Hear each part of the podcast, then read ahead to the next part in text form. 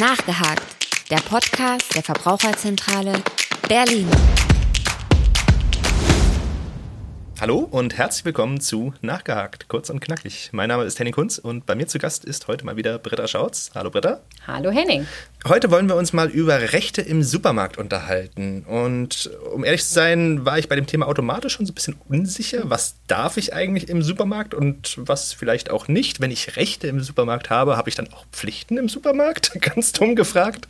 Ähm, aber zum Glück habe ich ja dich und äh, du kannst mir jetzt erklären, was genau das bedeutet und was Verbraucherinnen und Verbraucher da so zu beachten haben und vielleicht auch für Fragen an euch angetragen haben. Ja, witzig, ne? Man wird immer gleich unsicher, wenn man hört, dass man irgendwo Rechte hat oder Pflichten haben könnte. Richtig. Bei uns ist eine der häufigst gestellten Fragen auch wirklich dazu, welcher Preis gilt denn eigentlich? Der an der Ware oder der am Regal? Ich müsste diese Frage jetzt eigentlich beantworten können, weil ich sie schon häufiger in irgendwelchen Quizspielen oder sowas hatte, aber ich vergesse es tatsächlich auch jedes Mal wieder. Von daher erleuchte mich. Ja, also ganz ehrlich, schon mal Voraussetzungen, eigentlich sollten die sich gar nicht unterscheiden. Aber manchmal passiert es eben. Ja, Anspruch und Realität sind manchmal zwei Dinge. Genau. Also manchmal ist es ja auch so, dass das ähm, Angebot am Montag beginnt und in der Kasse ist es auch schon eingespeichert und das Schild am Regal, da steht noch der andere Preis. Also ne, Verbraucherinnen und Verbraucher haben das häufiger mal. Oder andersrum, der alte Angebotspreis ist noch am Regal, aber nicht mehr gültig. Und, okay, jetzt lösen wir es auf. Es gilt generell der Preis in der Kasse. Zur Erklärung, rein rechtlich ist es so, dass das Preisschild am Regal, das ist ein Angebot und das kannst du annehmen oder eben auch nicht. Mhm. Und der eigentliche Kaufvertrag, der wird dann aber auch erst an der Kasse geschlossen und dort geschieht jetzt juristisch gesehen auch erst die Vereinbarung über den Preis und nicht schon am Regal. Die Angaben im Supermarkt sind nicht verbindlich. Und deswegen sollte man eigentlich auch schon beim Einscannen an der Kasse die Preise gut prüfen. Also zum Beispiel auf dem Display, wenn ich das sehen kann, sobald die Kassiererin oder der Kassierer die Waren dann über die Kasse zieht. Aber natürlich geht das nicht immer. Ne? Ich muss ja auch immer einpacken und das Band muss leer sein. Dann sollte ich das aber spätestens nach dem Bezahlen nachholen, mir den Kassenbon noch direkt im Supermarkt anschauen und man sollte dann sofort sagen, oh, das stimmt aber nicht, das stand da anders. Okay. Gut, aber wenn du jetzt sagst, der Preis am Regal gilt nicht, kann ich den dann überhaupt bekommen? Also wichtig ist schon mal, ich sollte es sofort anzeigen und es steht mir nicht unbedingt rechtlich zu, dass ich ihn bekomme, mhm. aber einige Supermärkte sind dann so kulant und lassen dich dann den niedrigeren Preis zahlen. Aber verpflichtet dazu sind sie nicht. Oh, okay, ich verstehe. Du könntest dann aber auch sagen, wenn die jetzt dir die Aussage machen, nee, es gilt ja der Preis in der Kasse, du trittst vom Kauf zurück und dann gibst du auch das Lebensmittel zurück. Generell gilt nämlich, dass vorsätzlich so eine falsche Preisauszeichnung, dass das gegen gesetzliche Vorschriften verstößt. Und das wäre sogar eine Ordnungswidrigkeit. Oh, okay. Es darf also nur aus Versehen passieren. Und wenn einem das aber in seinem Supermarkt häufiger passiert, dann sollte man das schon der örtlichen Lebensmittelüberwachung melden. Die ist in Berlin nämlich auch für die Preisauszeichnung zuständig, dass die da einfach mal gucken, weil, naja, also System darf das auf keinen Fall haben. Okay, und wo wir gerade dabei sind, die nächste spannende Frage, die ich ebenfalls eigentlich schon aus diversen Quizspielen kenne. Was ist denn eigentlich, wenn ich etwas fallen lasse im Supermarkt, bevor ich es bezahlt habe? Muss ich das dann bezahlen? Eigentlich ja. Denn du hast ja was zerstört, was jemand anderem gehört, nämlich dem Supermarkt. Allerdings dürfen die dir dann aber nur so viel berechnen, wie die Ware im Einkauf gekostet hat. Und das ist in der Regel deutlich günstiger als das, was am Regal steht, denn äh, die verdienen damit ja auch noch was. Und was auch noch dazu kommt, Du müsstest es auch nur bezahlen, wenn du daran auch wirklich Schuld hattest. Also du hast zum Beispiel den Joghurtbecher in der Hand und hast ihn einfach fallen mhm. lassen. Mhm. Dann ist das deine Schuld. Wenn jetzt aber so ein großer Turm aufgebaut war von zum Beispiel Sektflaschen oder sowas und der ist ganz wackelig und du nachweisen kannst, dass du jetzt eigentlich gar keine Schuld hattest, sondern dass das Ding einfach so umgefallen ist, dann solltest du sie auf jeden Fall darauf aufmerksam machen und auch sagen, nee, also das, da bin ich jetzt nicht schuld dran.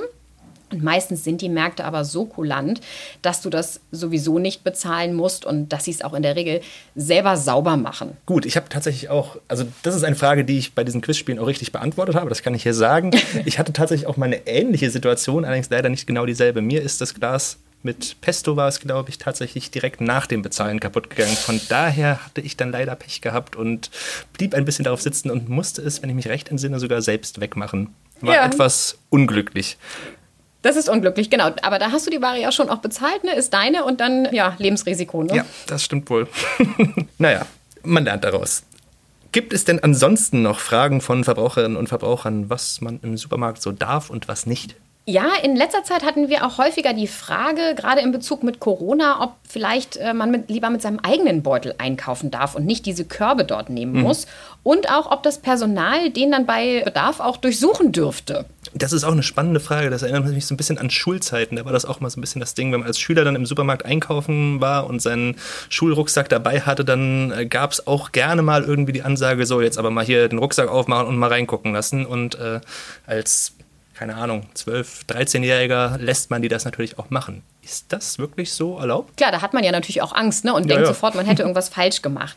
Also erstmal generell sollte man eher die Körbe und die Wagen nehmen, die der Supermarkt auch zur Verfügung stellt, denn der Betreiber hat ja ein Hausrecht. Mhm. Wenn ich jetzt ganz unbedingt meinen Beutel nehmen will, dann sollte ich vorher fragen. Normalerweise ist das in Ordnung dann auch.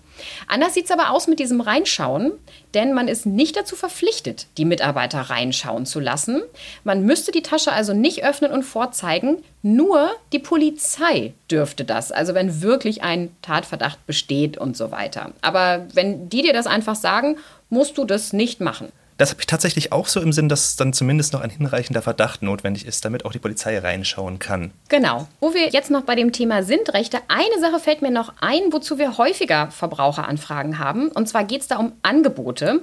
Gerade wenn man jetzt so ein besonderes Angebot hat, zum Beispiel vor Feiertagen, dann ärgern sich Verbraucherinnen und Verbraucher, wenn diese Angebote dann nicht mehr verfügbar sind. Das geht mir tatsächlich auch häufiger so. Wie lange müssen die denn verfügbar sein? Nach dem Gesetz gegen den unlauteren Wettbewerb, das ist eins, was wir häufiger immer bemühen, um zu schauen, ist was in Ordnung oder nicht, müssen die Waren des täglichen Bedarfs aus dem Prospekt für einen angemessenen Zeitraum vorrätig sein. Schöne Formulierung, da kann man sich mhm. jetzt sehr viel drunter vorstellen. Das ist ungenau gefasst, ne? das ist wieder Auslegungssache, aber von mindestens zwei Tagen kann man da in der Regel ausgehen. Und was ganz spannend ist, manchmal probieren natürlich auch die Betreiber, sich dann rauszureden mit diesem Hinweis, solange der Vorrat reicht. Mhm. Und das reicht übrigens nicht. Das heißt nicht, dass ich dann weniger Waren als für zwei Tage haben darf. Der Supermarkt muss für eine ausreichende Menge sorgen. Und bei einem Vorrat, der schneller als nach zwei Tagen schon weg ist, dann müsste der sogar streng genommen nachweisen, dass das an besonderen Ereignissen lag. Aber auch hier wieder relativ schwierig in der Praxis umzusetzen. Das stimmt wohl. Okay, war schon mal eine ganze Menge zum Abschluss. Vielleicht noch ein paar kleine Fragen von mir, weil ich mir sicher bin, dass die auch bei euch schon aufkamen. Wenn ich jetzt zum Beispiel im Sommer, es ist draußen 30 Grad, 35 Grad von mir aus und äh, ich stehe da im Supermarkt, ich habe tierischen Durst und ich denke, ja, die Schlange ist sehr lang, ich habe jetzt dieses Getränk in der Hand, kann ich vielleicht einfach schon mal einen Schluck davon nehmen und dann einfach die Flasche vorne scannen lassen oder ist das problematisch? Gibt es da eine gesetzliche Regelung zu? Streng genommen ist das Diebstahl, denn du hast die Flasche noch nicht bezahlt. okay, gut, dass ähm, ich sowas niemals tun würde. genau, das ist schon mal gut. Man sieht das ja auch häufig bei Eltern mit kleineren Kindern, die dann schon quengeln, weil sie irgendwas essen wollen.